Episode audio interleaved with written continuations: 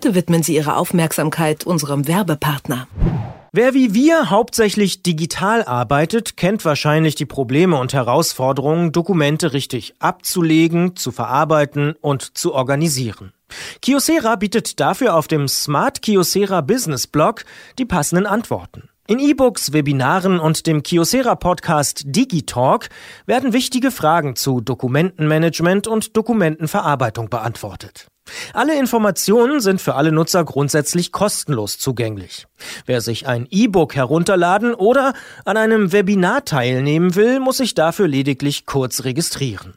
Den Kiosera Podcast Digitalk finden Sie auf Soundcloud und alle wichtigen Informationen zu Dokumentenmanagement und Verarbeitung auf der Smart Kiosera Seite. Die Adresse lautet smart.kiosera.de.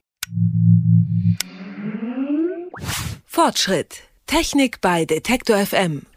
Markiere die Bilder, auf denen Autos zu sehen sind oder wie viel ist 3 plus 7? Vielleicht kommen dem ein oder anderen solche Aufforderungen und Fragen bekannt vor.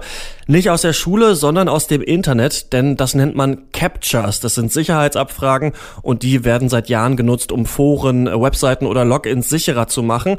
Und dieses System soll jetzt erweitert werden und zwar mit Gesichtserkennung. Also Zeit, darüber mal zu sprechen. Und dafür ist mein Kollege Merten Waage im Studio. Hallo Merten. Hallo. Den Begriff Capture, den kenne ich und Captures habe ich auch schon mal gesehen, aber wie genau das funktioniert, weiß ich eigentlich nicht. Dieser Begriff Capture ist nur eine Abkürzung und zwar für Completely Automated Public Turing Test to Tell Computers and Humans Apart. Okay, das ist wirklich einfacher Capture als das. Genau, und Turing Test kennt man vielleicht. Das weiß ich noch, äh, Alan Turing, Vordenker der Digitalisierung und so weiter, hat ja mal gesagt, dass in der Zukunft ein Mensch einen Computer nicht mehr von einem anderen Menschen unterscheiden können wird, wenn er mit ihm chattet. Und das ist quasi der Turing-Test. Ne? Kann ein Mensch erkennen, ob er mit einem, es mit einem Computer zu tun hat oder mit einem Menschen? Genau, und das macht das Capture. Das versucht sozusagen zu trennen, ob ein computergenerierter Account von einem richtigen Menschen zu unterscheiden ist.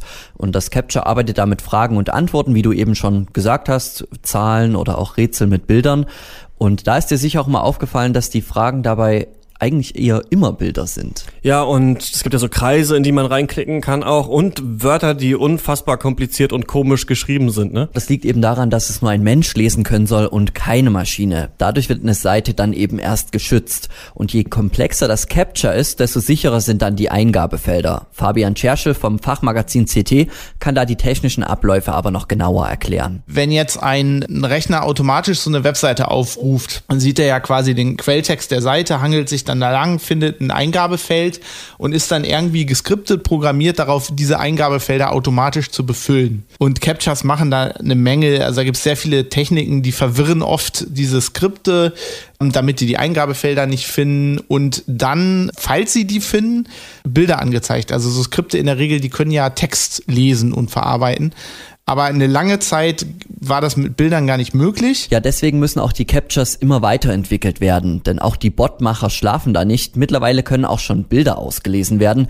Deswegen die komischen Schriftarten und die wirren Striche, um das der Maschine eben noch schwerer zu machen am Ende. Und was bringt mir dieses Capture-System jetzt persönlich? Das klingt erstmal wirklich für eine Sache nur von großen Webseitenmachern. Allerdings sind da auch kleine Blogs, Social-Media-Kanäle und ähnliches betroffen. Einige Programmierer und Hacker, die machen es sich eben zur Aufgabe, die Webseiten abstürzen zu lassen und durch Bots greifen dann plötzlich hunderte, vielleicht sogar tausende User in einem Moment auf die Webseite zu und die wird dann auch lahmgelegt. Und dann gibt es noch die andere Sache, dass zum Beispiel mal deine E-Mail-Adresse gefischt wurde, also gestohlen. Und dann gibt es Bots, die versuchen einfach tausende Passwörter aus, bis es denn passt.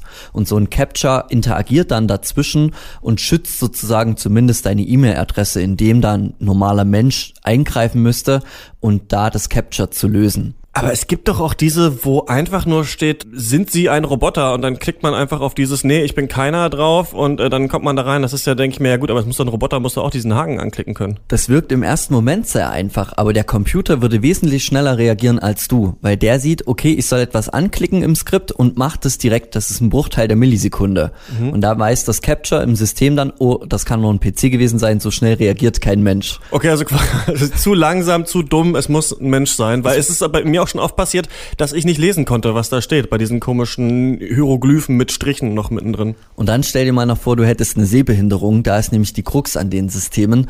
Es gibt nur wenig andere Möglichkeiten, wie Fabian Scherscher während seiner Arbeit herausgefunden hat. Ich kann dieses Bild nicht sehen, deswegen gibt es jetzt die Möglichkeit eines Audio-Captures und dann klickt man dann drauf und dann spielt der einem irgendwie eine Audiodatei vor, die ist dann auch immer so komisch verzerrt mit Tönen im Hintergrund und dann muss man das halt lösen. Oft funktioniert das, aber es gibt halt auch Captures, die einfach nicht lösbar sind und dann, äh, warum auch immer, und dann kann der Nutzer sich halt nicht anmelden. Selbst diese Technik kann durch moderne Bots bereits ausgelesen werden. Es ist also eher ein Katz- und Maus-Spiel zwischen den Betreibern unserer Seiten und den Programmierern, die da eben schaden wollen. Deswegen soll mittlerweile schon auf Gesichtsscans gesetzt werden bei wirklich wichtigen Anwendungen. Okay, also es könnte sein, dass ich in Zukunft vom Capture beobachtet werde.